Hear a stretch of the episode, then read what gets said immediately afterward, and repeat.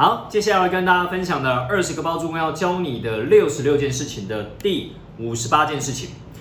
房产的世界如何拥有技术股啊？房产的世界呢，原则上可能对大部分人的观点都是一个人，可能我去买了一间房子，我自己当这个买方跟登记名义人，所以房子会过户到我名下，那我要去付头期款。这样的一个我们讲说流程，以及呢最后会得到一间房子。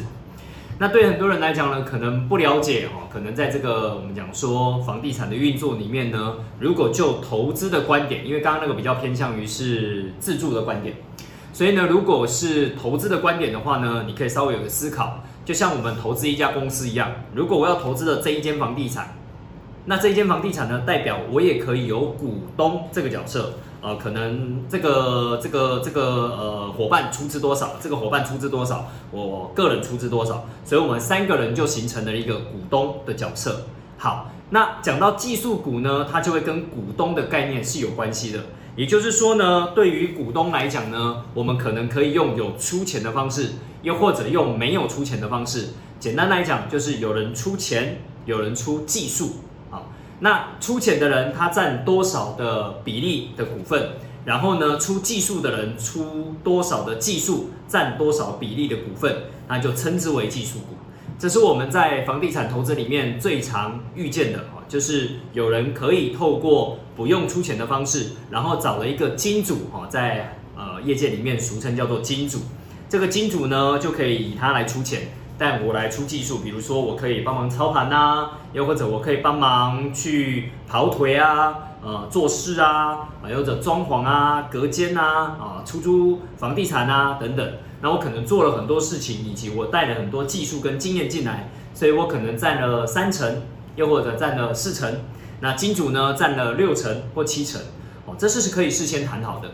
在双方事先都谈好的情况下呢，我们就可以继续的呃合作下去。那这就是我们刚刚提到的哈，房地产的世界如何拥有技术股。好，那当然呢，技术股的优劣我们要稍微提一下，好，让大家知道一下。虽然我们可以很简单的讲完，哎，这样子就可以拥有技术股了，但是对大部分的人来讲，说真的，如果你自己本身还没有去买卖过房子，还没有做过一个完整的系统，你说你要帮人家做操盘这件事情，那我相信那难度太高了。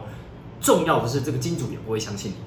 好，所以它的关键在于你的成功经验，你的技术是不是已经能取信这一个金主，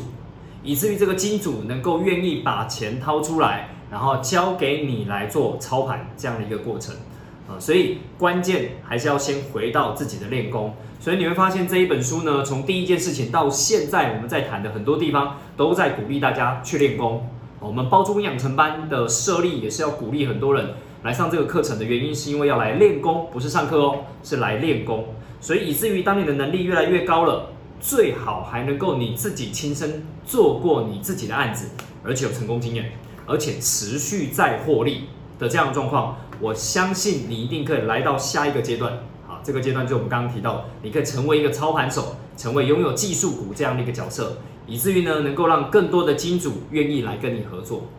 那从另外一个角度来看的情况下，就代表你可以零元啊，你可以不用出到钱，你就可以拥有房地产的收益啊，这样的一个好处。所以呢，我们在稍早之前还有提过啊，零元买房的这样的一个议题啊，是要告诉大家，其实零元买房有很多种方式，技术股就是其中一个方式，你可以出技术，但不要出钱，那相对也是零元买房。所以在技术股的世界里面，它其实很深啊。如果你真的要开始进行的话，包含你怎么样制定双方的合约啊，怎么样让这个金主安心啊，怎么样事先把流程都规划出来啊，怎么样在这些状况或呃事件发生的时候，你有能力做危机处理啊等等，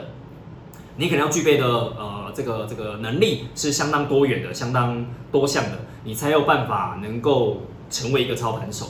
那我相信，当你成为操盘手，呃，做过几个案子，拥有一些技术股了之后呢，你就会发现会有更多金主会愿意找上门来，好，因为代表你是一个有能力的操盘手。其实这个跟我们讲说股票基金的世界里面也是一样，当然在股票基金的世界里面是需要有证照的，需要有 license 的，你才能够做这件事情，才能当一个操盘手。好，那在房地产的世界里面呢，比较像是合伙做生意。的这个概念啊，所以我们代为执行的这样的状况，那金主愿意出资，所以我们啊就是两方都可以，那就可以进行这样的一个过程。好喽，那第五十八件事情，房产的世界如何拥有技术股，就跟大家分享到这边喽，感谢大家。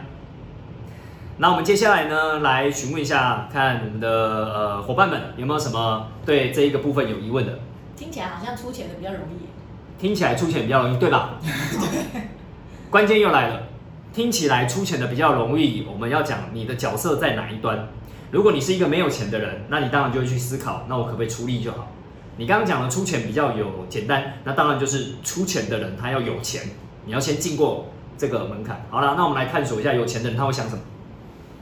呃，会不会钱不见？啊，对嘛？所以最大的担忧就是我出了这个钱会不会不见？别小看这件事情，你要让金主能够安心的把钱交到你手上来，让你去做操盘，那不是一件简单的事情，那不是只有钱的问题而已，还有他内在的问题，他的价值观啊，他的经验值等等啊，所以其实并不是那么容易搞定这些金主的。那对金主来讲也没有那么容易，看似好像掏钱出来就好了，又不是大傻逼，对啊，所以你还是会评估评量。